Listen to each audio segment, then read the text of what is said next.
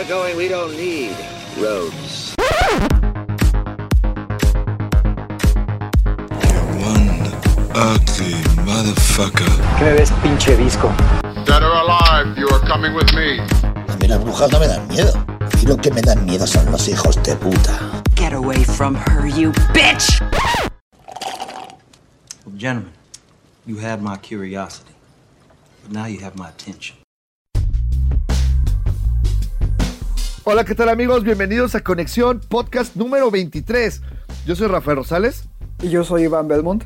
y esta semana tenemos, pues no tan grandes noticias, pero sí vimos muchísimo cine. La verdad es que yo creo que este es de los capítulos en los que más películas hemos visto, quitando obviamente el del festival. Eh, y pues vamos a darle para eh, no tardarnos más. Primero que nada, las noticias de esta semana, tenemos una que a mí me entusiasmó muchísimo, que es el tráiler de Anabel. Neta, te entusiasmó el tráiler de Anabel. Sí, te voy a decir por qué. La verdad es que, como saben, Annabelle es un spin-off de basado en el universo de los esposos Warren, que son los del conjuro, ¿sale? Ed y Lorraine. Loisa. Lorraine. O sea, que ya ella y no te lo sabes, chaval. Bueno, el chiste es que eh, Annabelle fue este, esta muñeca diabólica que salió en el primer, la primera película. Después le hicieron su spin-off de tan diabólica que fue. Eh, la primera película fue una basura. Pero la segunda, la verdad, creo que levantaron muy bien el, el nivel. Y acaban de anunciar pues que van a hacer una tercera parte. La cual va a terminar como el arco de Annabelle. Y conecta precisamente con los hechos que suceden en la película de El Conjuro. Pues es más de lo mismo, por lo que vi eh, en el, en el tráiler. Mucho jumpscare, mucho terror común. Nada sorprendente. Sí, muy, muy, muy del estilo de lo que James Wan le gusta. El único problema que yo le veo es que obviamente James Wan solamente produce. Va a dirigir Gary Doberman, que es el güey que escribió eh, La Monja, Dios mío santo, la Anabel 1, Anabel 2, e incluso estuvo involucrado en el guion de It. Es lo único que lo salva. Ok, pasando a otra noticia. Se dio a conocer eh, a través de un, video ahí muy, muy cómico que el actor Mark Hamill, que es mejor conocido como Luke Skywalker, va a ser la voz de Chucky en la nueva versión de Child's Play. Eh, esto deja de lado al icónico Brad Dourif, que es el actor que siempre le había proporcionado, o mejor dicho, otorgado su voz a este icónico personaje. Entonces, eh, Mark Hamill es muy reconocido también por ser una de las voces más talentosas en el doblaje. Entonces, sí es un poco emocionante esta noticia, ¿no crees?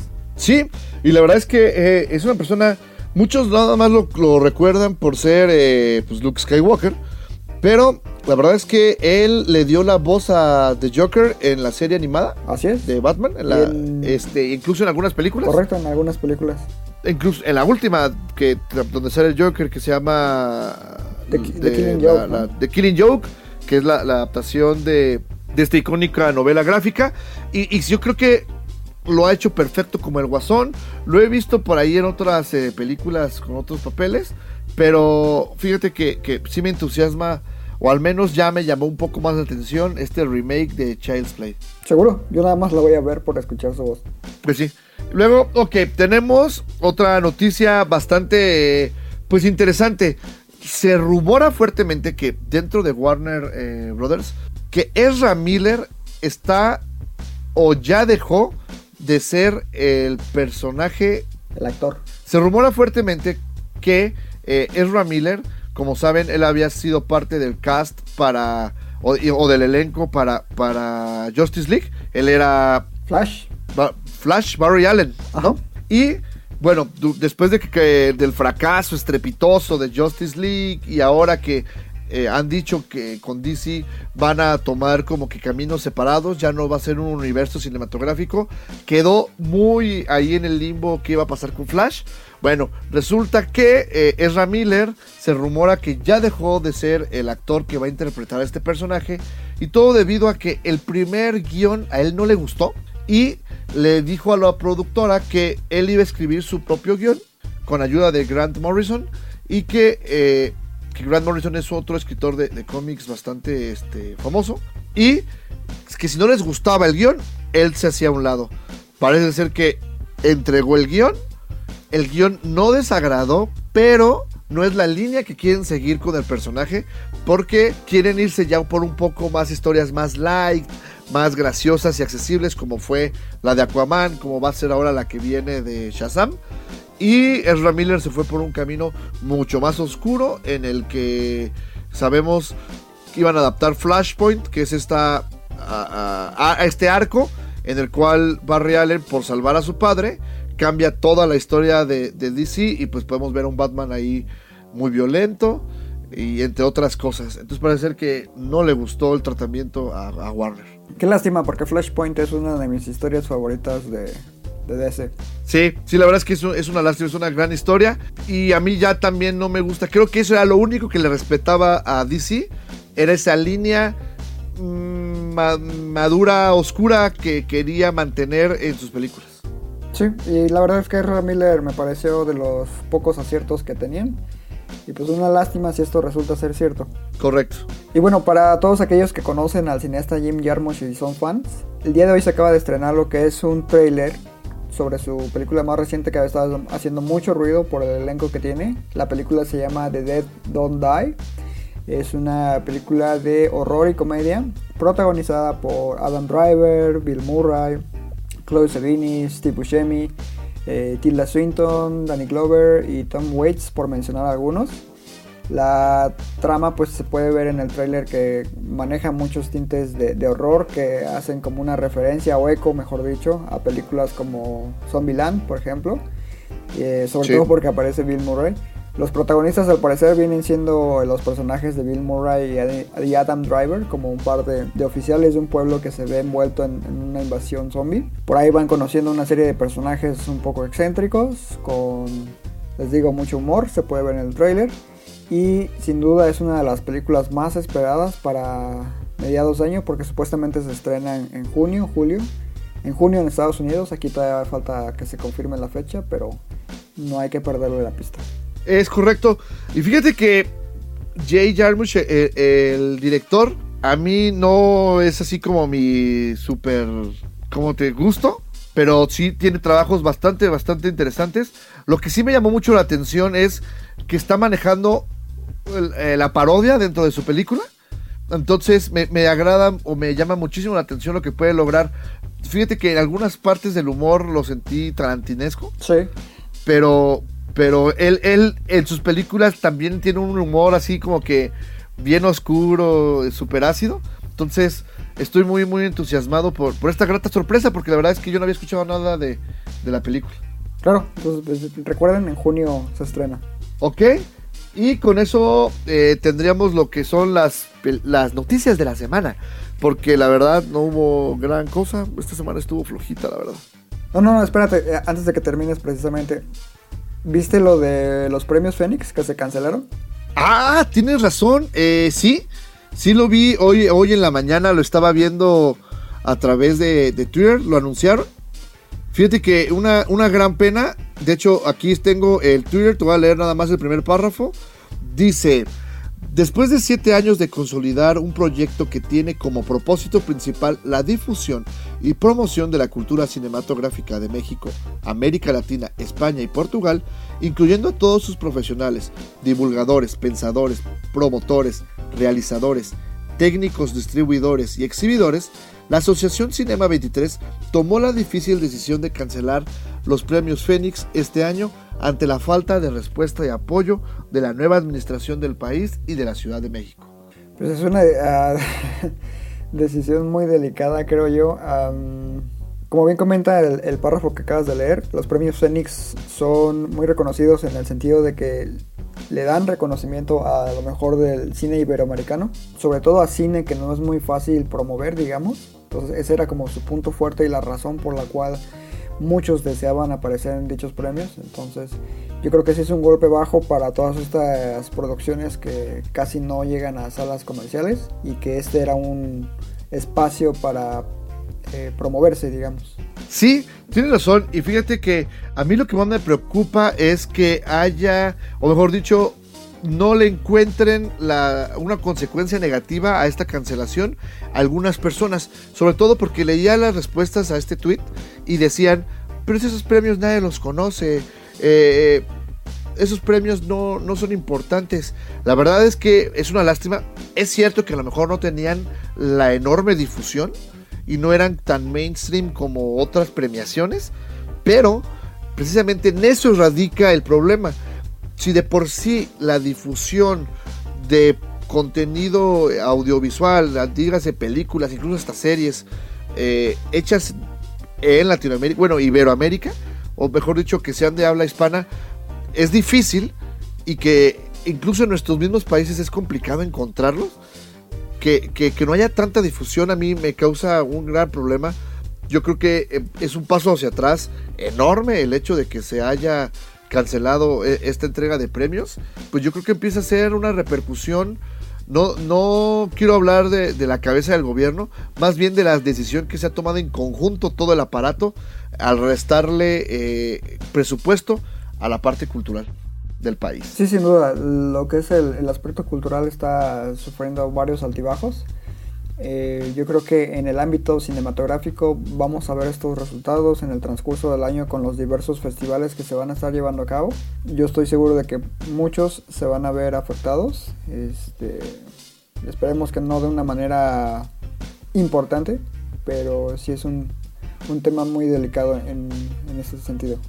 Ya nada más para cerrar y, tocando un poco el tema que comentabas. ¿Tú estarías dispuesto, por ejemplo, en Festival de Cine Morelia, que aumenten la tarifa? Híjole, ah, es que de por sí el, el, costo es un poco elevado, cada año lo van aumentando. Va, eh, va como de 5 en 5 pesos, ¿no? El último creo que fue de 10 pesos o algo así, o más. Andan en cuánto ya ahorita, en 35 y 40, ¿no?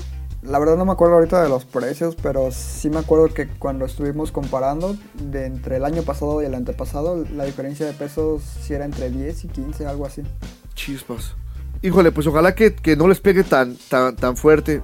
La verdad es que en estos festivales se muestra muy buen cine y, y sí sería una pena que por temas económicos pues se dejara de, de, de, ver, ¿no?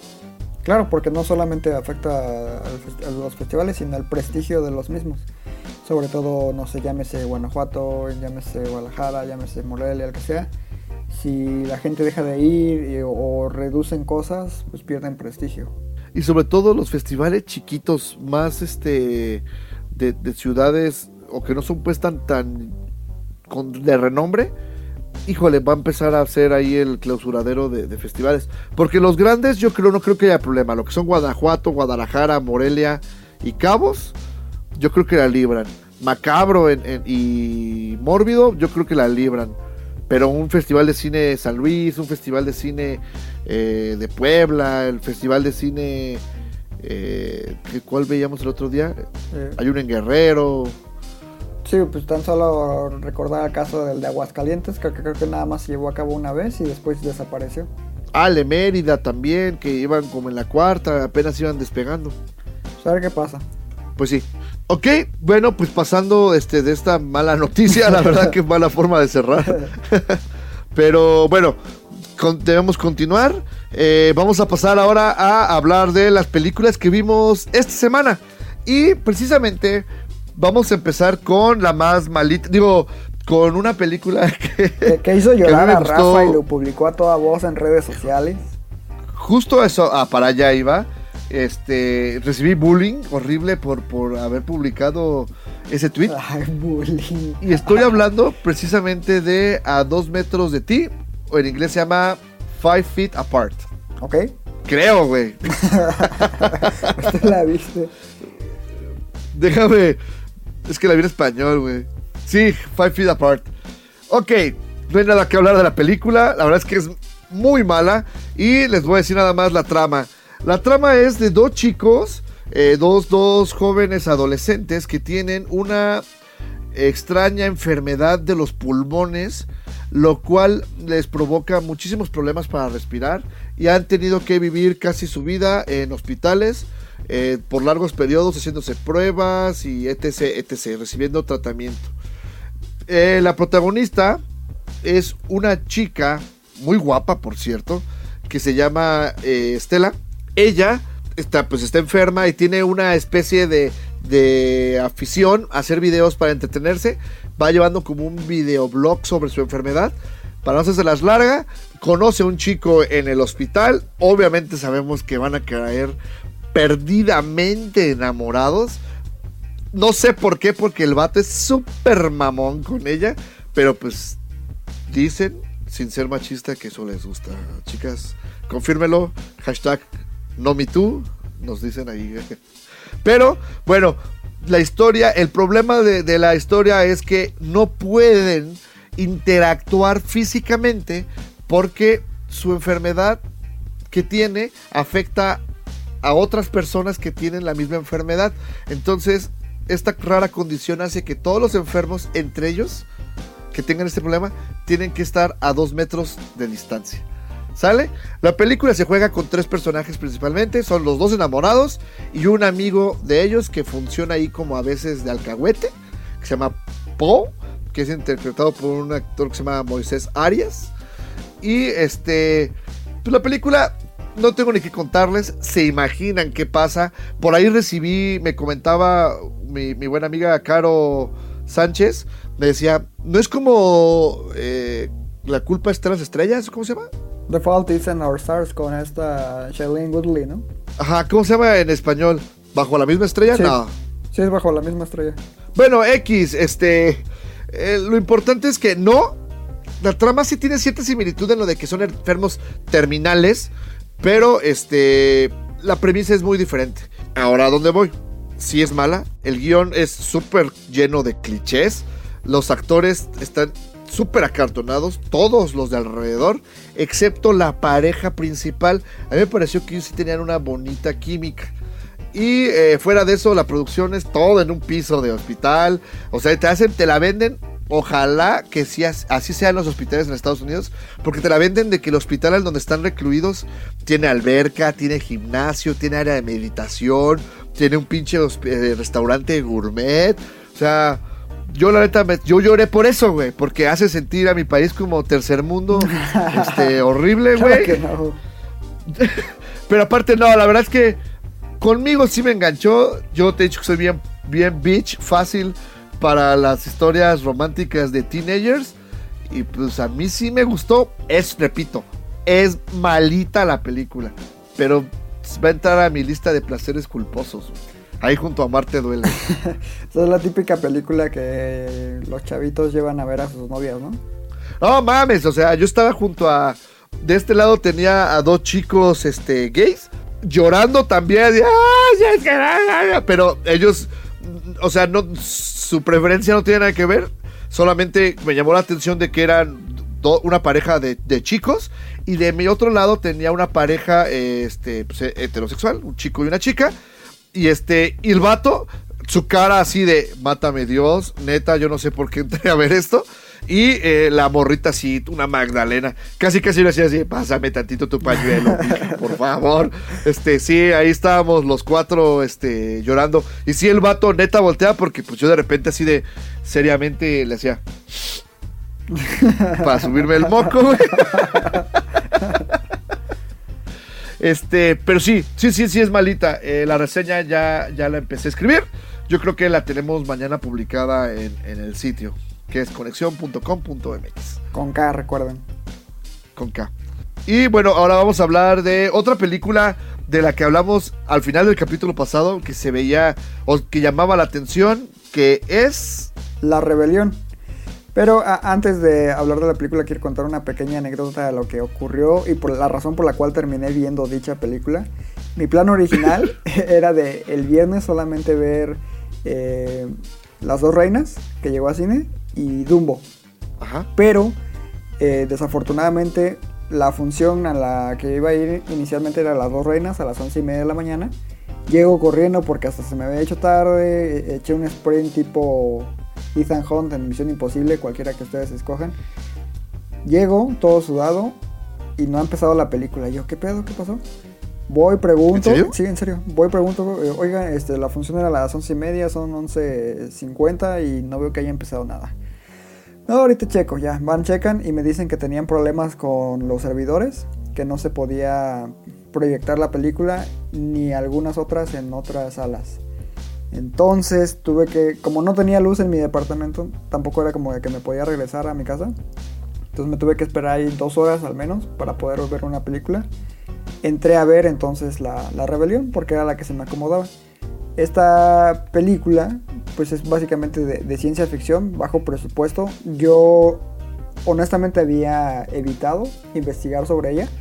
La película es dirigida por Rupert Wyatt. Eh, en cuanto vi que él era el director, pues me interesé un poco más.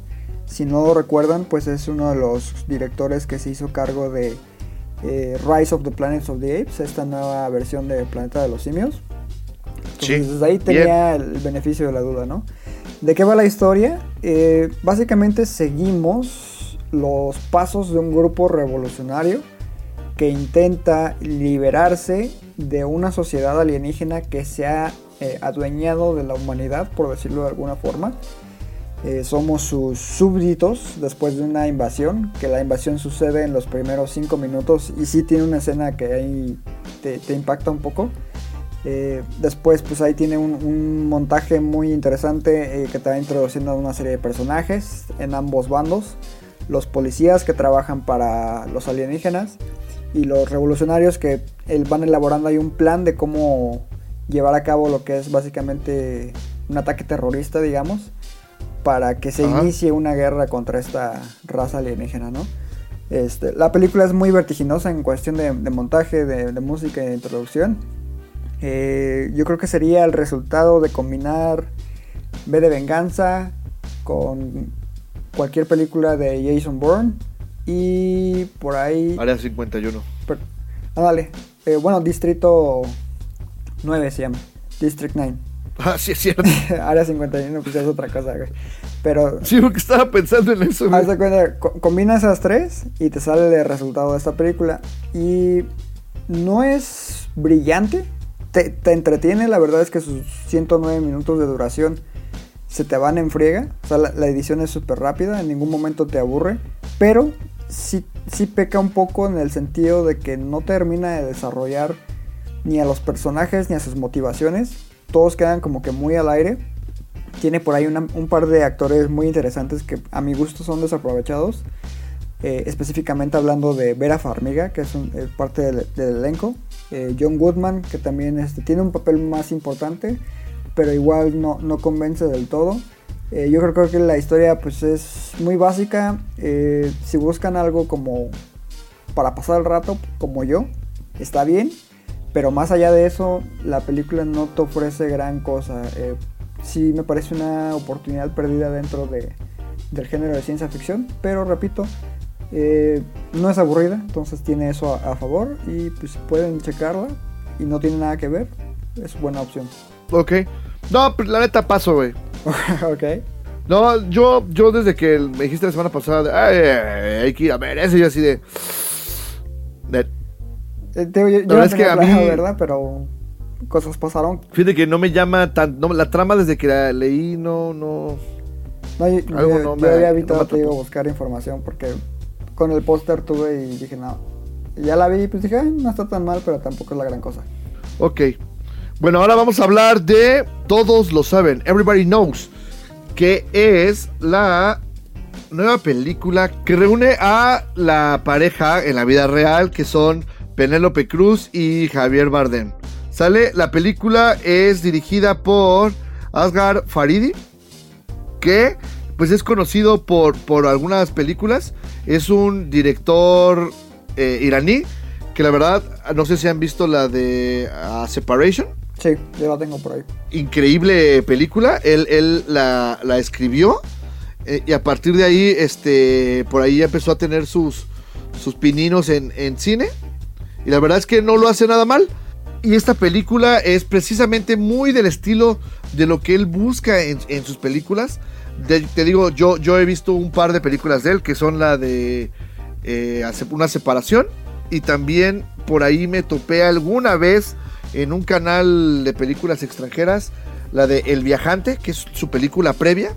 Y es un director que le gusta mucho crear tramas en las que te va soltando muy poco a poco información para mantenerte eh, a, la expectativa. ¿Sale? ¿La película de qué va? La película es ahora de eh, la protagonista es Penélope Cruz, la cual eh, es- ella es española en la película y va a viajar a su pueblo natal porque una de sus hermanas se va a casar. No va con ella su esposo, ella está casada en Buenos Aires y viaja sola con su eh, hija y su hijo pequeño. La hija tiene, si no mal recuerdo, 17 años. Van a, a- este pueblo en, en- a las afueras de Madrid, ahí en, en España. El pueblo pues es súper rústico. La verdad es que ellos incluso se llaman así como que provincia y que están pues alejados de la grande urbe.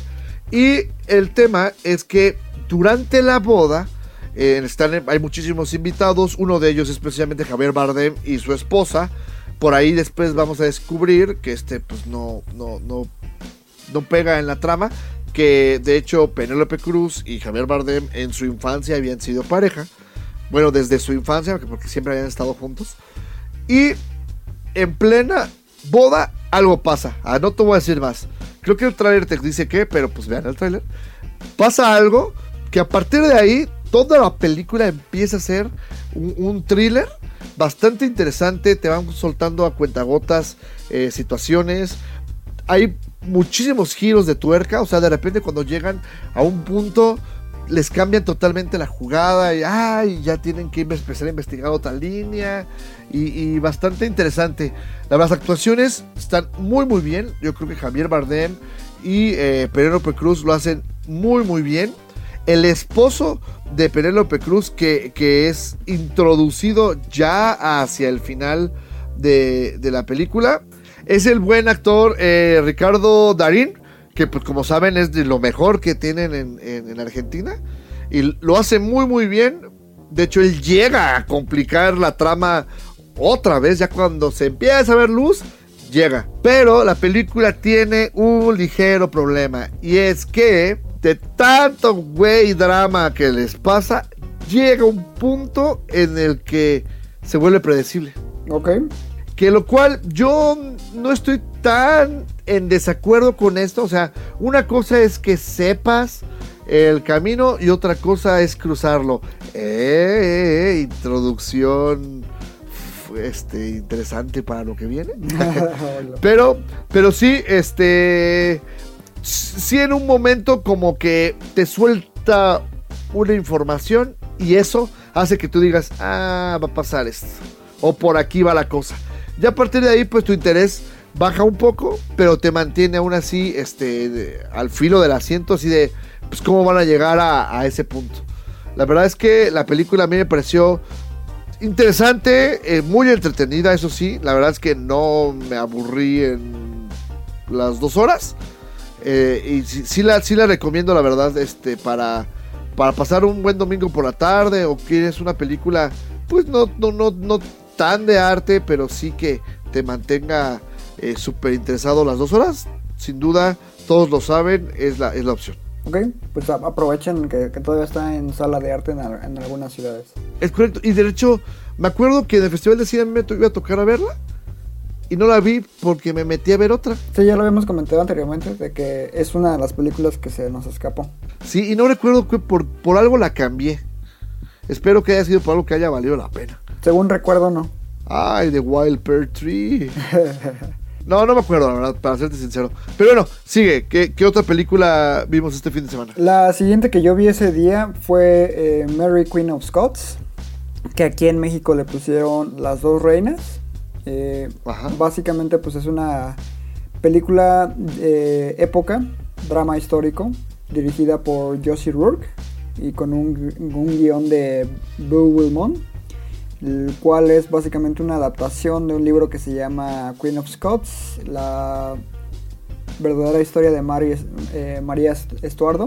Esta película pues es protagonizada por Saoirse Ronan como María, la reina de Escocia, y con. Margot Robbie como la reina Elizabeth I. Resulta un interesante retrato de estas dos mujeres, en específico de, de María Estuardo, Pues es como una mirada un poco fresca, diría yo. Aborda como muchos temas como el, el feminismo y que era una mujer muy elegante, educada, eh, educada en el sentido de que había vivido mucho, sabía mucho, era muy sabia para su edad. Se deja ver que la reina Elizabeth le tenía cierta envidia.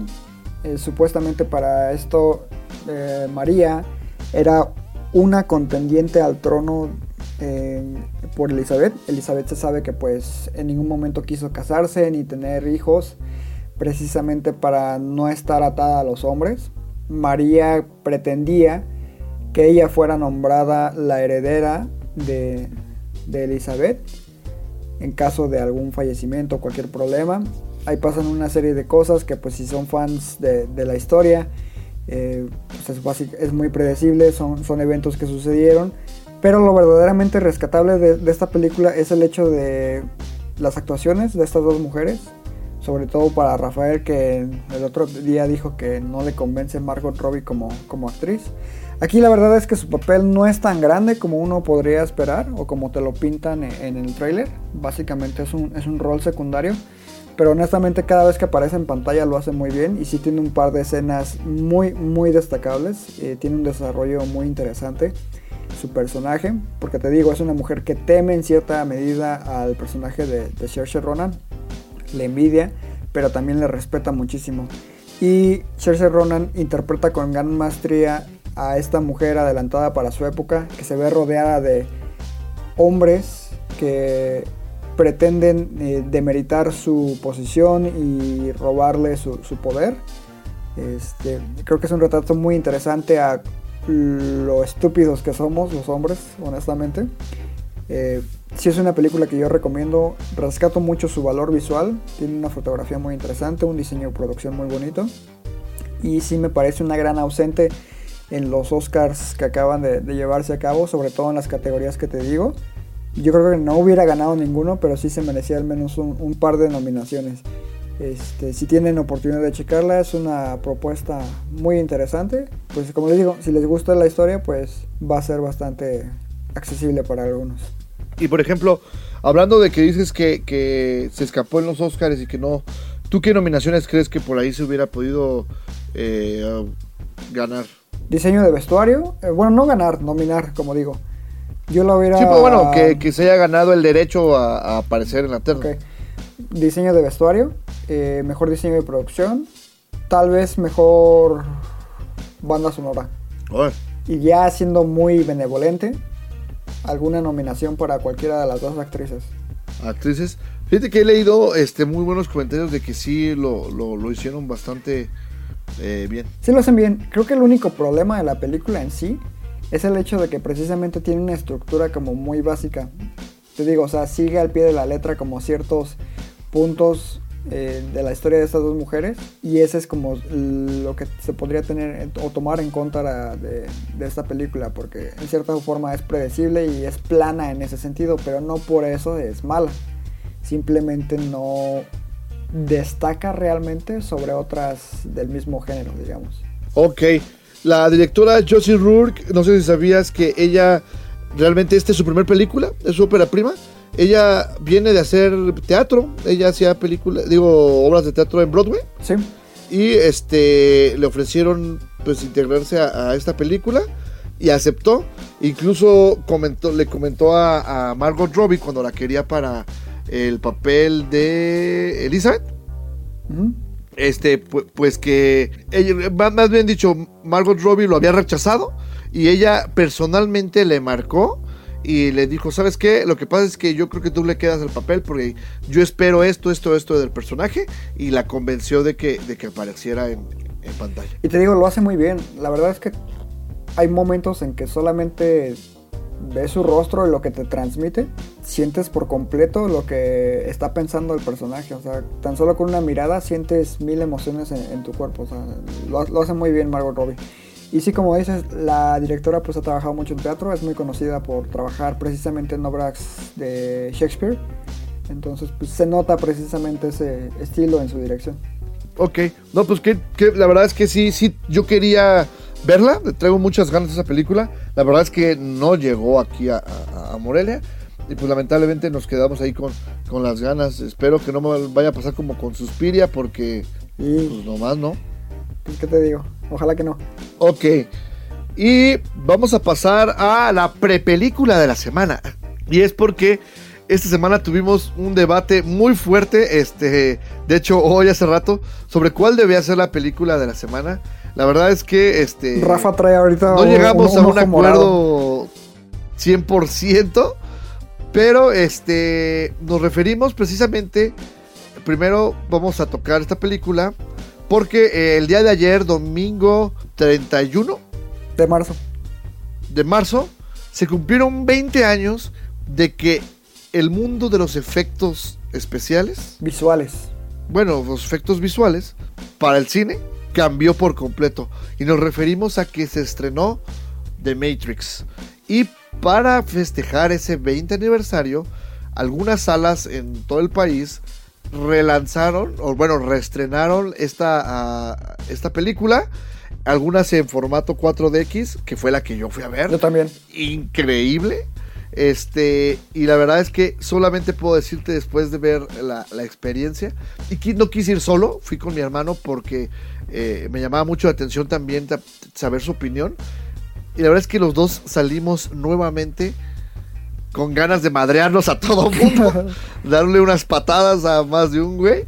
Este, porque la película, qué bien ha envejecido, fíjate. Sí, sin duda. Eh, yo fui a verla también con mi roomie. Eh, le dije, "Oye, güey, vamos a ver Matrix o qué onda. Y me dice, no, Simón. Nada más que él no es fan del formato 4X. De hecho, es, le caga, así literal, le caga. Sí, también mi hermano, ¿eh? Era así, de, de hecho todo el tiempo está de pinche aire y así. Pero él lo que me dijo es que la implementación de ciertas cosas sí le gustó.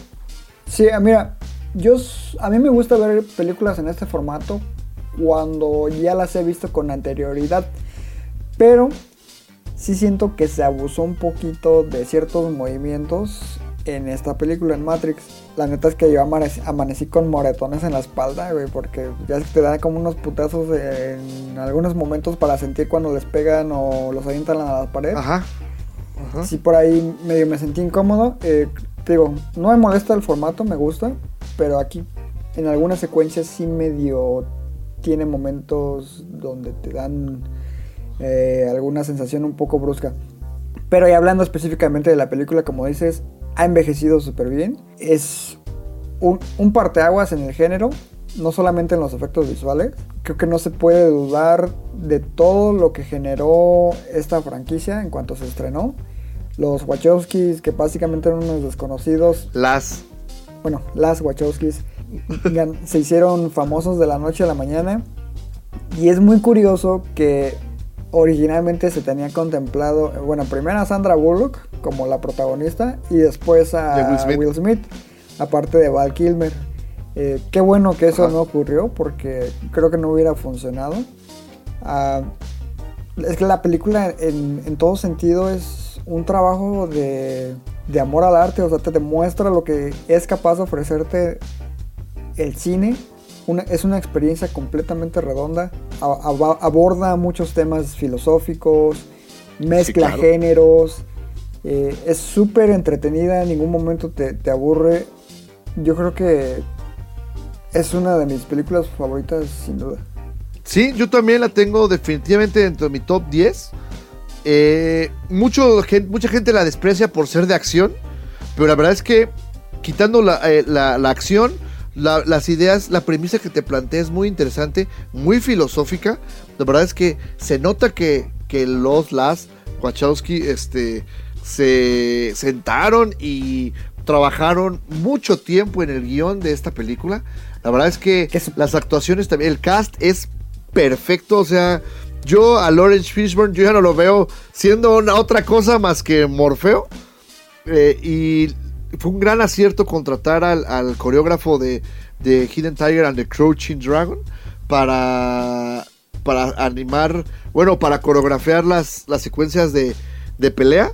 Y, y la verdad es que lo único que yo noté que no ha envejecido tan bien Los era el CG.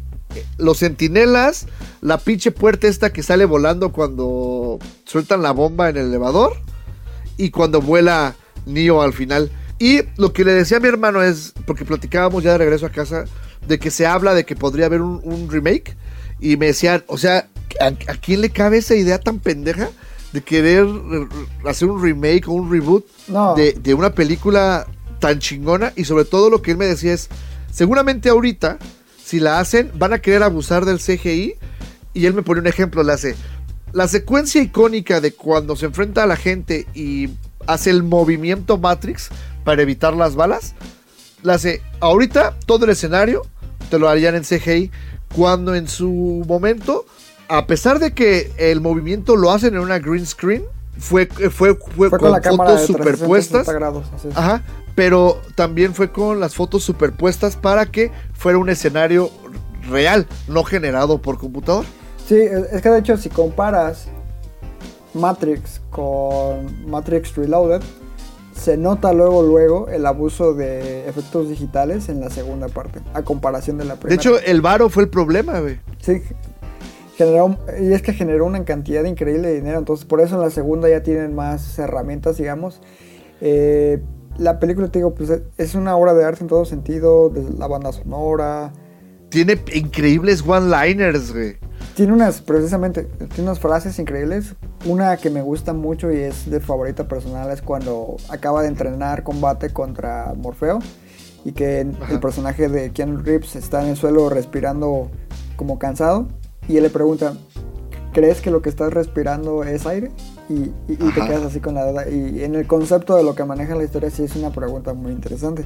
Tiene, sí, sí tiene frases muy padres, tiene personajes que detestables como antagonistas, eh, pero te los compras por completo. O sea, está Claro, el- de hecho, el güey este, el, el que los traiciona, porque pues ya no vamos a hablar de spoilers, o ya sea, 20 güey, no años, mames, ya hace si 20 no la años. vieron, pues ya no mames. Pero este, este güey, la verdad es que es odioso también, o sea, excelente el cast. Y son actores que la verdad yo creo que los he vuelto a ver en mi perra vida en nada. ¿Cómo no? Ni a Switch, ni a Epoch, ni a ese güey.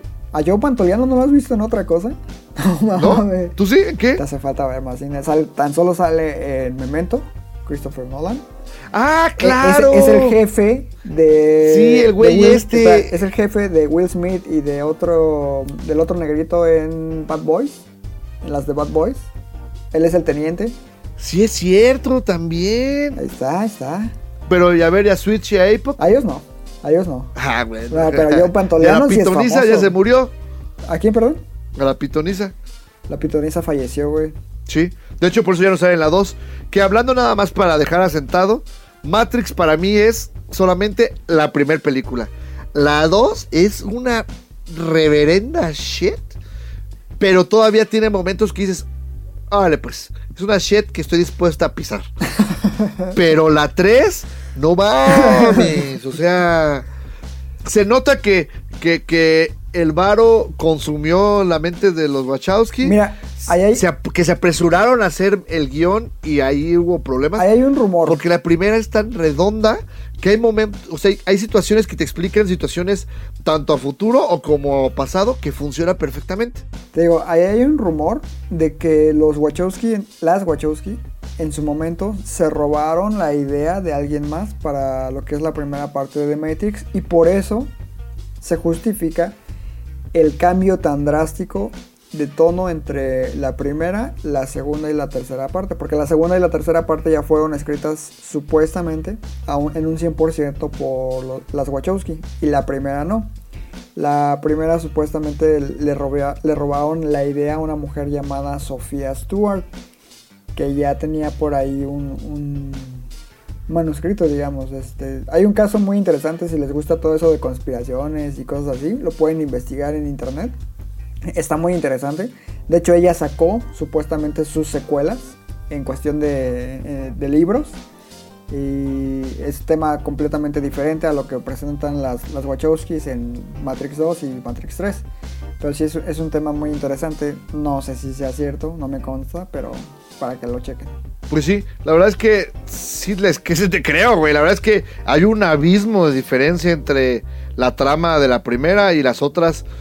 A, a mí la verdad es que yo le decía a mi hermano que todo lo que ya tiene que ver fuera de la Matrix, o sea, en el mundo real, híjole, cómo me costó trabajo en la 2 y en la 3. Cuando están en la Matrix, todavía se las compraba, pero saliendo, híjole.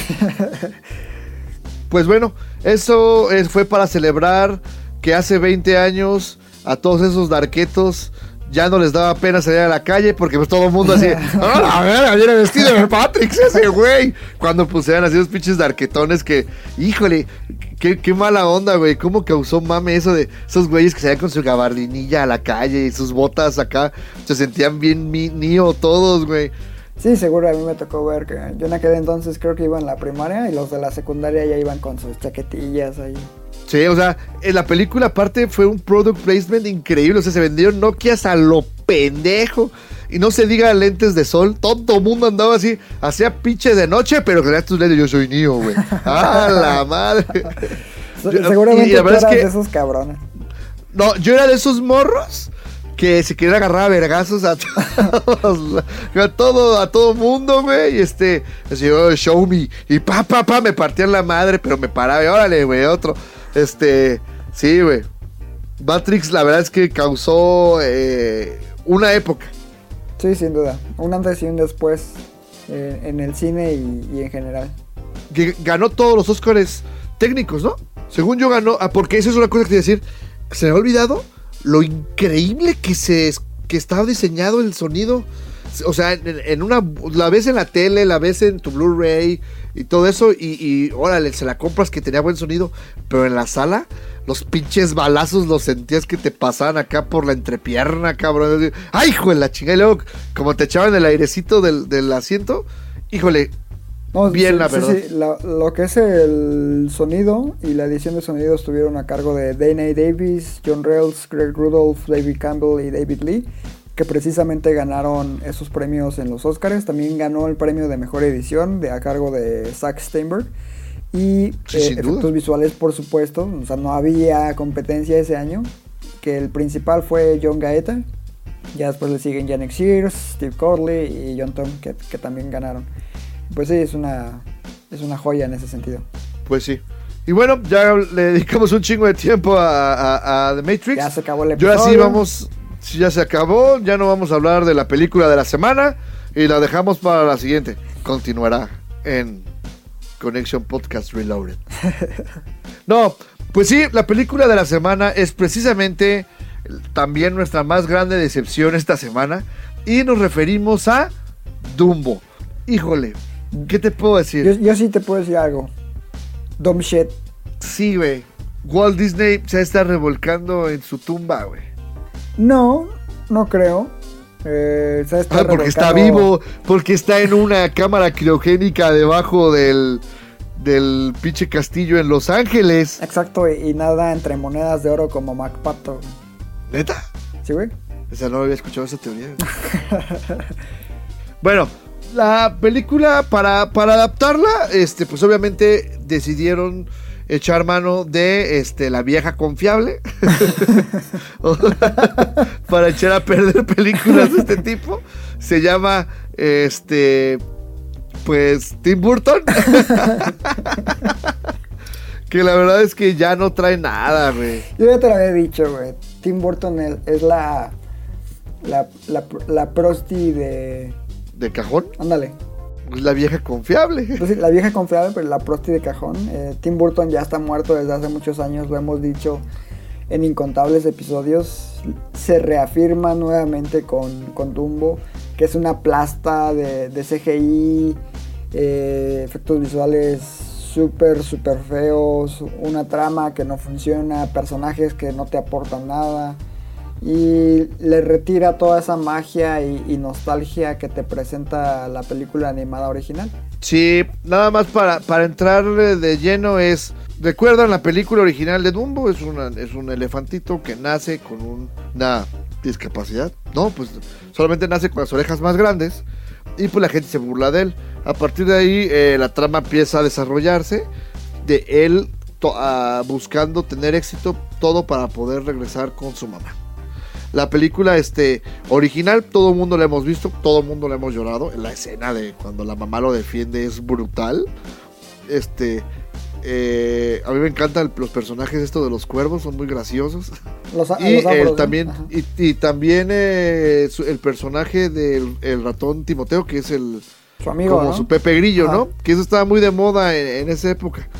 Bueno, pues ya han visto la original, hasta ahí la trama la pueden ver en la película de Tim Burton, pero resumida en media hora. Y aparte mal contada, porque pierde eh, ese momento empático que es lo del, precisamente lo de la mamá, o el cómo aprende a volar y todo eso. O sea, te lo resume y mal. La verdad es que feo. Y a partir de ahí, todo lo nuevo, 100% Burton, diciendo, voy a arruinar un clásico. La verdad es que eh, horrible. Se van a preguntar que qué hace ahí este Colin Farrell. Nada. Y bueno, es porque No hace nada. no, no, pero eh, bueno, la trama gira en torno a él y sus dos hijos. Él fue a la guerra, era un domador de caballos, un jinete bastante eh, bueno en un circo. Se va a la guerra, regresa sin un brazo, pidiendo trabajo, le dejan encargarse de los, de los elefantes, según ahí los va a entrenar. Eh, nace Dumbo, nadie lo quiere, lo ocultan, los, los hijos de él sustituyen a Timoteo y, y lo empiezan a guiar a Dumbo y todo eso y lo ense- le enseñan a volar de la manera más inverosímil del mundo. Y el problema es que eh, a partir de ahí, como que la trama se, se- se enfoca mucho en los, en los niños y que no tienen una relación tan cercana con el papá, pero nunca lo ves porque el papá sí es cercano a ellos. Danny DeVito pues es gracioso, pero nada más, porque pues su personaje nada más ahí aparece queriéndote hacer reír. Eh, Michael Keaton, a mí no, nunca me gustó su papel tampoco. Pudo ser cualquier actor. Eva Green, qué guapa es, pero nada más. De la noche te la presentan de una manera y de repente aplauden y ya cambió totalmente sus intenciones y motivos y tú así de ¿qué? ¿Por qué?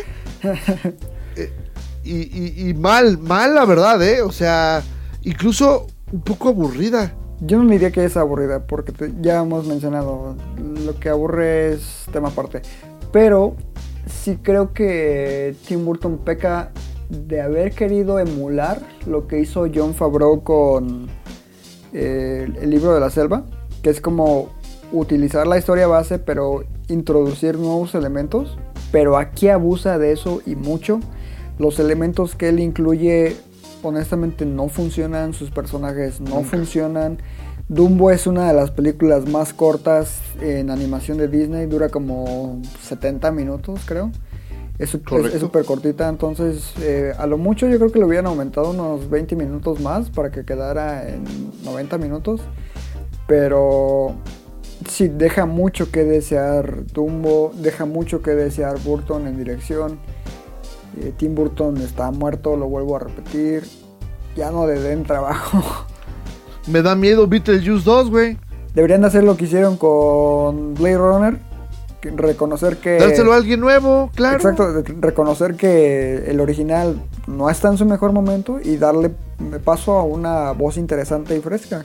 Que en su caso, bueno, en este caso de Blade Runner fue Denis Villeneuve, pero en, aquí, ¿a quién pondrías para hacer eh, Beetlejuice 2, digamos? Deja Beetlejuice, enfoquémonos en Dumbo. O sea, pu- pudo haberlo hecho alguien más, no sé, a ver, ¿quién te gusta así como que sea Tim Burtonesco, güey? Mm, A los Duffer Brothers, güey. ¿Quién? A los Duffer Brothers, güey, los que hicieron Stranger Things. No, no, sin duda no. No, yo hubiera, eh, por ejemplo, escogido tal vez... ¿Has visto el trabajo de Noah Hawley? Ah, claro. Sí, sí, sí, sí, sí. Eh, Él es como del estilo y de hecho se me parece un director muy interesante, entonces este, Hasta Bayona. también, fíjate que también. Yo, o sea, me gustó mucho el trabajo que hizo y es muy también melancólico lo que hizo en Un monstruo viene a verme. Impresionante lo que hizo con esa película. Sí. Fíjate que, ah, nada más retomando lo que dijiste, John Favreau sí se permitió eh, libertades creativas en el guion. Pero ¿Pero nunca qué te se gusta? alejó. Un 20, pero un 20% te gusta? Sí. Y se mantuvo firme eh, en, en lo principal. En cambio, este güey, o sea, lo principal en media hora y aventarte una hora y 20 de material nuevo que no tiene sentido y que incluso, o sea, Dumbo, el protagonista era Dumbo. Acá no. Sí. Acá Dumbo es un personaje secundario. Correcto. Los protagonistas son los humanos. Y, y, por ejemplo, incluso escuché por ahí a alguien defendiendo la película que decía, bueno, pues es que es difícil hacer una historia en la que un animal sea el protagonista. ¿Really? ¿No han visto Babe? Exacto. O sea, y, y sin efectos digitales, cabe mencionar. Y sin, más que para la que movían la boca. Exacto. Y, y es un película, no, no, no. Sí, y súper triste. Está bien padre también, Babe, la verdad. Hay que revisitarla algún día en Conexión Classics. sí, seguro. Pero bueno, la verdad es que mal, Tim Burton, neta, deja de hacernos daño, por favor. Disney le paga bien. No creo que esto termine. Pero es que es lo que, justo, qué bueno que, que volvemos a tocar el tema, lo que platicábamos ese día. Tú dices que, que Tim Burton ya por dinero se da. Me queda claro. Pero yo no creo que Disney le diga, ten, güey, ten dinero, hazte una chingadera. Pues Disney espera hacer una buena película que recupere. Porque hay que decir que Dumbo ni tuvo un buen estreno en Estados Unidos, ni aquí en México. Se quedó muy, muy corta en cuanto a sus pretensiones de taquilla. Bueno, aquí en México sí, pero en Estados Unidos no le fue tan mal, porque tengo entendido que tenían una proyección de su primer fin de semana de 50 millones y lo que recaudó fue alrededor de 45, entonces la distancia no es tan grande. Eh, no creo que le haya ido mal, yo creo que le fue bien, pero a secas. Tienes eh, exactamente razón. 45, casi 46 millones eh, logró recaudar. Pero yo tenía, según entendido, que lo que buscaban era un poquito más arriba, eran 70. No se quedaron tan abajo, pero tampoco no estuvieron cerca de, lo que buscaban. Y el presupuesto el- que se usó para esa película fueron 200 millones. Pues están lejos, güey. Ah, sí lo recuperan. Va a ser... ah, Bueno, puede ser que sí, porque a, a nivel mundial consiguieron cerca de 110. ya, ya casi. Pero a nivel mundial. Y apenas es su primer fin de semana. Ah, para finales de abril ya habrá recaudado lo necesario. De eso no me queda duda. Pero, eh, no sé. Pero aparte, también tomando en cuenta que Disney no hace películas para recuperar lo que le mete. Para ganar.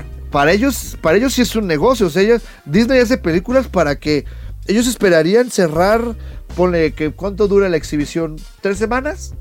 Terminando Semana Santa, porque todo el mundo sabe que iba a haber vacacioncitas. Ellos esperarían traer un una ganancia de 400 millones, Seguramente. ¿no? Sí. Yo no creo que llegue a esa cantidad. Ni cerca, güey. No lo sé. No subestimo el poder Disney y, y la atracción que puede sentir el núcleo familiar en, en México y a nivel mundial para ver ese tipo de historias. Sí, güey, pero la semana que entra ya tienen frente a Shazam. A Shazam, yo creo que lo que le va a beneficiar no no va a ser un trancazo en taquilla en su primer fin de semana porque es un personaje no muy conocido, pero el boca en boca le va a servir. Aparte, es una película super teen. O sea, ese es el problema. Dumbo es una película universal, la primera, la original. La, verdad, la ve mi mamá y llora con lo de la mamá elefante, ¿no? La señora, la señora Jumbo. Sí. La ves tú y híjole. Los niños la ven porque es animada y órale. Eh, otras edades la ven y les encanta ver la- lo de los payasos, ¿no? Que híjole. Qué forma de, de- de decir vamos a meter a huevo dos momentos este, importantes del anterior, ¿no? Que es cuando, que ahora ya no emborrachan a Dumbo, afortunadamente, pero lo de los elefantes rosas, no, güey. Mira, es- está bonita la... ¿Cómo decirlo? La idea, el concepto, pero la ejecución no me convence del todo, ni el... cómo funciona en la historia. O sea, no, no le encuentro sentido, es súper, súper forzada. Es que me acuerdo que ese era el momento Burton, güey. La- es es súper tétrico en la original. O sea, yo me acuerdo que a mí me da un montón de miedo y la canción de... Así, y yo decía, no, pues este güey va a decir, va a usar toda su creatividad súper lúgubre. Mames. Yo pensaba lo mismo con Alicia. O sea, Alicia era una película diseñada a la perfección, al menos a nivel conceptual, para Tim Burton. ¿Y con qué salió? Con una basura. Con todo, con todo menos maravillas. Exacto. Entonces, no. La verdad es que estoy muy, muy decepcionado de Dumbo. No me sorprende. Confirma nuevamente que ya Tim Burton no es un director que garantice algo de calidad. Ya, que viva de sus viejas glorias. Yo te amo, Tim, por Edward Scissorhands, Beetlejuice, este, Batman regresa. El jinete Pero sin ya, cabeza. güey. Jinete sin cabeza. Big Fish. Big Fish no tanto. Eh, tú porque no, no- no te gusta lo, lo trágico, pero es su mejor película. Pues bueno, eh, esas fueron las películas de esta semana. Este, creo que nos, nos emocionamos hablando de Dumbo, pero es que sí fue una verdadera patada en la entrepierna. Feo, la neta. Y ya nada más para cerrar, dos anuncios.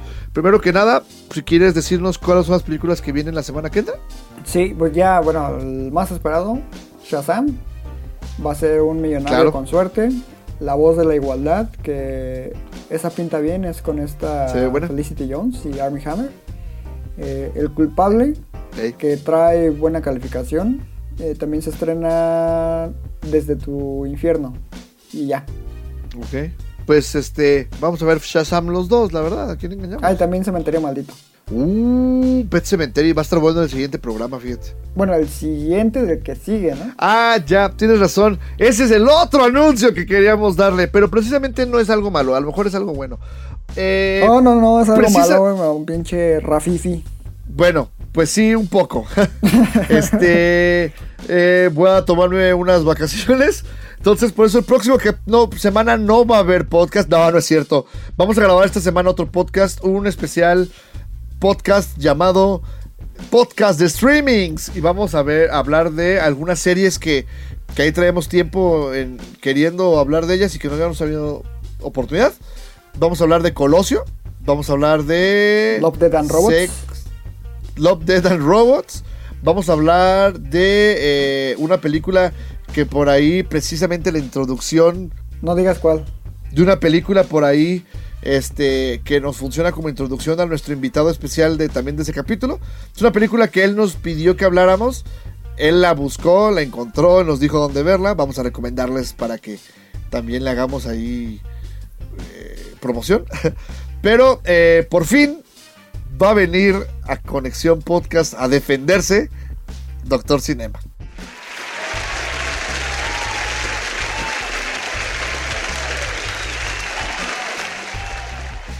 Sí, el Doctor Cinema hace poco cenamos los tres y nos decía, pinches vatos, siempre hablan mal de mí. No, Entonces no, no, va a venir a No la mesa. porque de hecho es- ese eh, ese reclamo fue específicamente dirigido a tu figura, no a mí. Bueno, pues Doctor Cinema va a venir a defender su- sus puntos de vista. Este, entonces va a ser un buen programa. Vamos a hablar de series, por ahí de un par de películas también que son vía servicios de paga. Este, pero va a estar interesante. Y pues de ahí vemos si de una vez lo enganchamos, ya que él, según se dice, experto en películas de terror. Este, lo, lo jalamos para que hablemos en dentro de otro po- podcast de este cementerio maldito, ¿no? Sí, veremos qué, qué nos comenta al respecto. Muy bien, pues este ya nos extendimos un montón. Entonces no me queda más que agradecerle a todos. Saludo a todos los que nos escuchan. Eh, Selene, Josafat, eh, Agustín. Suriel, Suriel, también este Lalo, mi amigo Lalo me sorprendió que también ya nos escucha. Y pues poco a poco va creciendo nuestra comunidad. Fíjate, el otro día me mandan un, un tweet un güey de siempre saludan a los mismos. Yo, pues es que esos güeyes no nos promocionan, pues güey, para, te- para tener más, más este, No, y, eh, aparte, ¿cómo, cómo, cómo vamos a saber que nos escuchan si no nos dicen? Díganos, escríbanos y con mucho gusto los, los saludamos. Pre- pregúntenos lo que quieran, díganos si no están de acuerdo con nuestras opiniones, si la neta creen que no les sabemos, también díganos, que si quieren que veamos alguna serie, alguna película en específico, estamos abiertos completamente. Y este, pues recuerden que, eh, ¿cuáles son nuestras redes, Iván? Conexión Cine en Facebook, Conexión MX en Instagram y Twitter. Es correcto. Y bueno, pues no me resta más que eh, despedirnos. Les agradezco como siempre escucharnos y recuerden que yo soy Rafael Rosales Yo soy Iván Belmont. y recuerden que Amamos el cine. hasta la próxima.